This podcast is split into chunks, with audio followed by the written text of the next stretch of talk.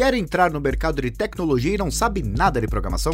Não se preocupe, a Prático, empresa especializada em cursos de TI, tem um bootcamp online que ensina programação do zero para quem quer entrar neste mercado. Se interessou, vai na descrição desse podcast e clique no link para saber mais.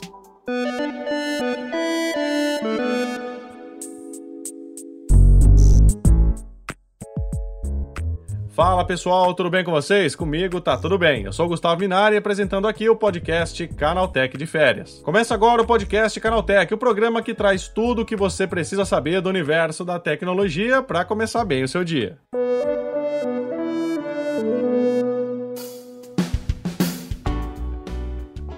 Seja bem-vindo e bem-vindo ao podcast Canaltech de Férias. Esse programa é um especial de duas semanas. Eu e minha dupla, o Wagner Waka, estamos de férias. Mas para você não ficar sem programa, a gente preparou duas semanas de conteúdo especial com um só tema. Se você sente saudades do formato original, pode ficar tranquilo. A gente volta com o podcast Canaltech com entrevistas, os três temas e o Aconteceu Também no dia 2 de agosto. Ah, e o Porta 101 continua saindo normalmente toda segunda-feira, a partir das 9 horas da manhã. Combinado? Então vamos agora para o assunto do dia.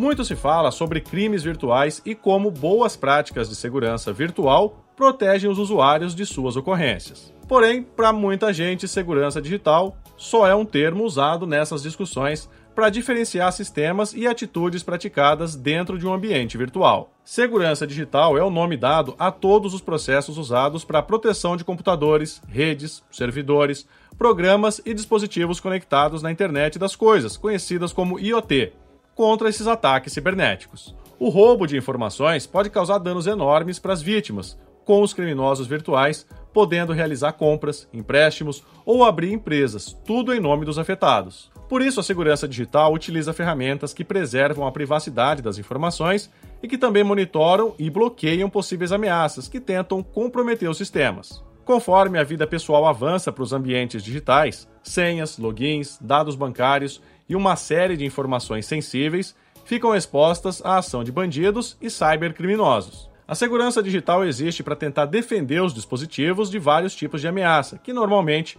têm como objetivo a obtenção de informações pessoais ou o vazamento de dados de empresas. Geralmente, os criminosos usam vulnerabilidades nos sistemas ou descuidos humanos para conseguir realizar os seus roubos. É claro que a transformação digital mudou a maneira como a sociedade compra e vende, e ajudou as pequenas empresas a alcançarem novos clientes e a ganharem eficiência e produtividade. O problema é que para as corporações, em especial as pequenas, isso também significa que seus ambientes estão mais abertos a possíveis fraudes virtuais. Para quem tem ou está começando um pequeno negócio, algumas dicas simples podem ajudar a evitar muita dor de cabeça, principalmente se a loja ou comércio oferecem algum tipo de serviço online. Ter senhas únicas e fortes são importantes para manter a segurança. Segundo a operadora de cartões Visa, os responsáveis por pequenas empresas devem criar uma senha exclusiva para cada conta empresarial, que sejam diferentes da credencial utilizada em suas contas pessoais. Para maior segurança, é recomendável mesclar números, letras maiúsculas e minúsculas e não salvar os dados de login no banco online ou no aplicativo móvel.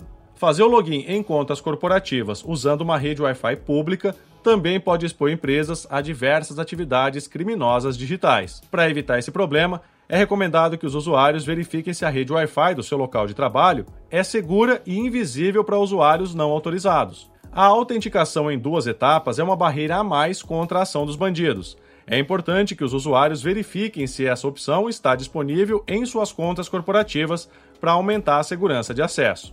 É essencial que todos os funcionários saibam identificar e-mails maliciosos. É comum que criminosos enviem mensagens que parecem vir de bancos ou de uma pessoa confiável.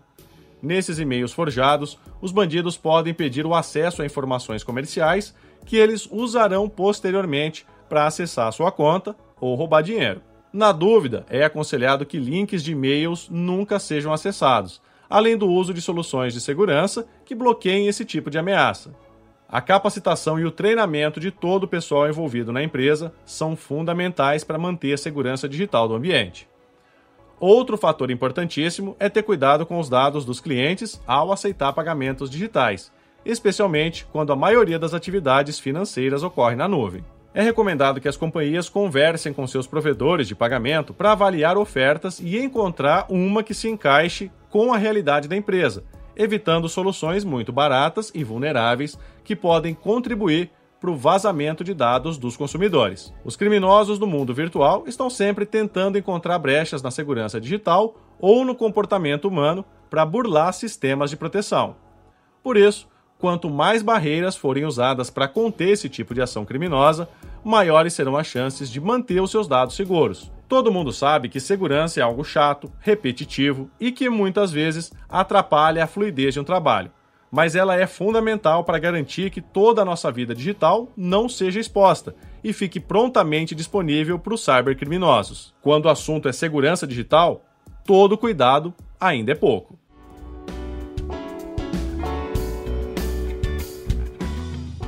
Tá aí, depois de tanta informação sobre segurança digital, o nosso programa de hoje vai chegando ao fim. Lembre-se de seguir a gente e deixar uma avaliação no seu aplicativo favorito de podcast. É sempre bom lembrar que os dias de publicação do programa são de terça a sábado, com episódio novo às 7 da manhã, para acompanhar o seu café. Esse episódio foi roteirizado e apresentado por mim, Gustavo Minari, com a coordenação da Patrícia Gnipper. A revisão de áudio é da dupla Gabriel Rime e Mari Capetinga. A trilha sonora é uma criação do Guilherme Zomer.